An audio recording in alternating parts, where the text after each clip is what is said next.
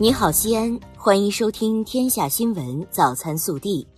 各位早上好，我是今日主播宜佳。今天是二零一九年十二月二十五日，星期三。受较强冷空气影响，十二月二十五日至二十六日，全市有一次明显降雪雨、吹风、降温天气过程。我市空气质量逐渐转好。首先来看今日要闻。十二月二十四日，记者从省政府召开的新闻发布会上获悉，我省提出二零二零年将基本实现县县通高速的目标，到二零三五年基本建成交通强省，形成大西安都市区一小时通勤，关中城市群两小时互通，所有地市和主要县城三小时到达。面向全国，基本实现周边省会城市一至两小时直达。本地新闻：十二月二十四日，市政府召开新闻发布会，通报西安市社会救助工作情况。记者从会上获悉，二零一八年底，我市一加 N 社会救助体系获国务院通报表扬。二零一九年全年支出社会救助资金七点九四亿元。惠及二十五点八万贫困人口。十二月二十四日，记者从市政府获悉，西安市城镇污水处理提质增效三年行动实施方案（二零一九至二零二一年）印发。方案提出目标：明年基本消除黑臭水体，后年基本消除污水直排口。记者二十四日获悉，今年以来。全市共查处欠薪案件七百二十四起，为一千四百八十九名劳动者追讨回工资一千三百六十万元。在我市务工的农民工朋友遇到欠薪问题，可以向用工所在地劳动监察机构投诉，也可以向用人单位所在地劳动争议仲裁机构申请劳动仲裁，或者向所在区县工会部门反映。十二月二十四日。首列中欧班列长安号西安至斯瓦夫库夫宽轨直达班列在西安港发车。记者二十四日从市公交总公司获悉，我市将于十二月二十六日起新开一百六十路和一百六十八路公交。十二月二十四日，西安咸阳国际机场水生动物暂养中心正式揭牌投运，今后。进境水生动物将不再赶时间、赶航班，安心在机场暂养。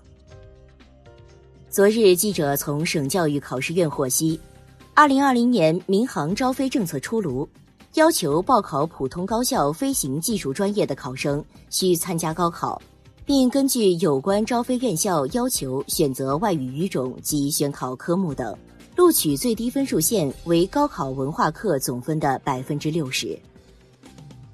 日前，经中共陕西省委获批，陕西省纪委监委对汉中市政协原党组书记、主席王龙庆严重违纪违法问题进行了立案审查调查。为迎接二零二零年春节，十二月二十三日，央视《我们的中国梦》二零二零年东西南北贺新春节目在曲江新区大唐芙蓉园完成录制。二零二零年一月二十三日晚。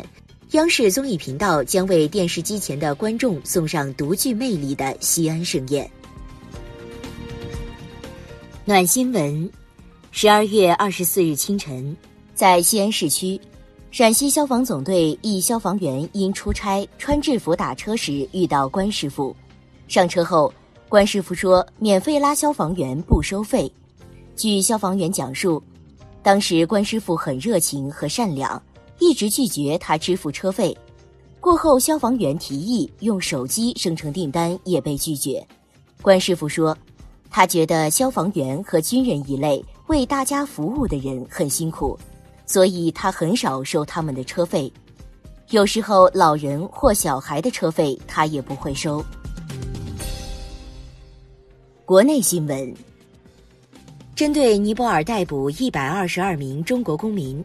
中国外交部发言人耿爽二十四日在例行记者会上表示，这些公民涉嫌从事跨境网络诈骗活动。此次行动是中尼两国警方积极配合开展的一场重要行动。国务院安委会办公室应急管理部近日联合下发通知，要求各地区各有关部门和单位加强安全风险防控和隐患排查治理各项责任措施落实，坚决遏制重特大事故，有效应对各类自然灾害，确保人民群众度过平安祥和的节日。据生态环境部官方微博二十四日消息。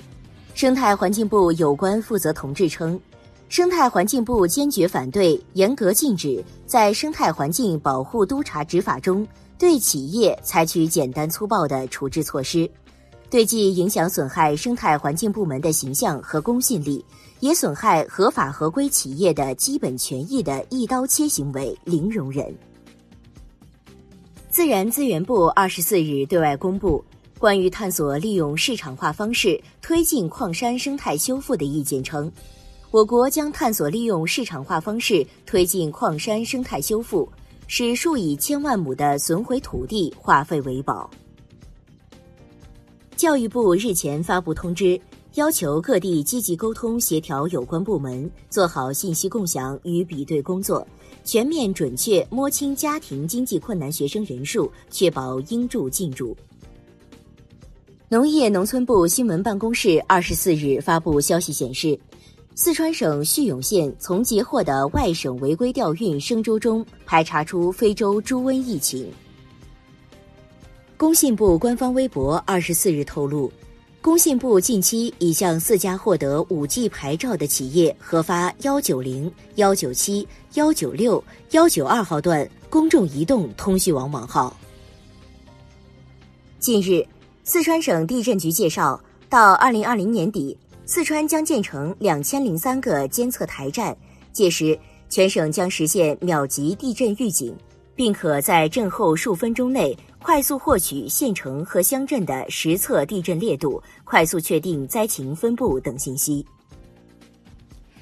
天津男子张凡（化名）涉嫌在泰国杀妻骗保一案，十二月二十四日。在泰国普吉府法院宣判，张凡获无期徒刑。二零一八年十月二十七日，张凡和妻子张英（化名）及女儿从天津出发，前往泰国普吉岛度假。两天后，张英在泰国因溺水去世。此前，张凡曾为妻子购买预计总保额三千万元的保险，受益人是他自己。近日。海南琼州法院审结了一起高空抛物致人身体损害案件。今年初，家住琼州黎族苗族自治县湾岭镇某小区的七旬老人季某，在小区楼下锻炼时，被九岁男童从二十一楼扔下来的盒装牛奶砸伤。经鉴定，季某身体损伤构成十级伤残，男童监护人被判赔偿七万余元。热调查。近日，全国近三十所高校公布了超过一千三百名硕博研究生的退学名单，其中包括多所知名高校。高校清退不合格学生，原因有长期不来上课、超过规定休业时长等。对此你怎么看？更多精彩内容，请持续锁定我们的官方微信。明天不见不散。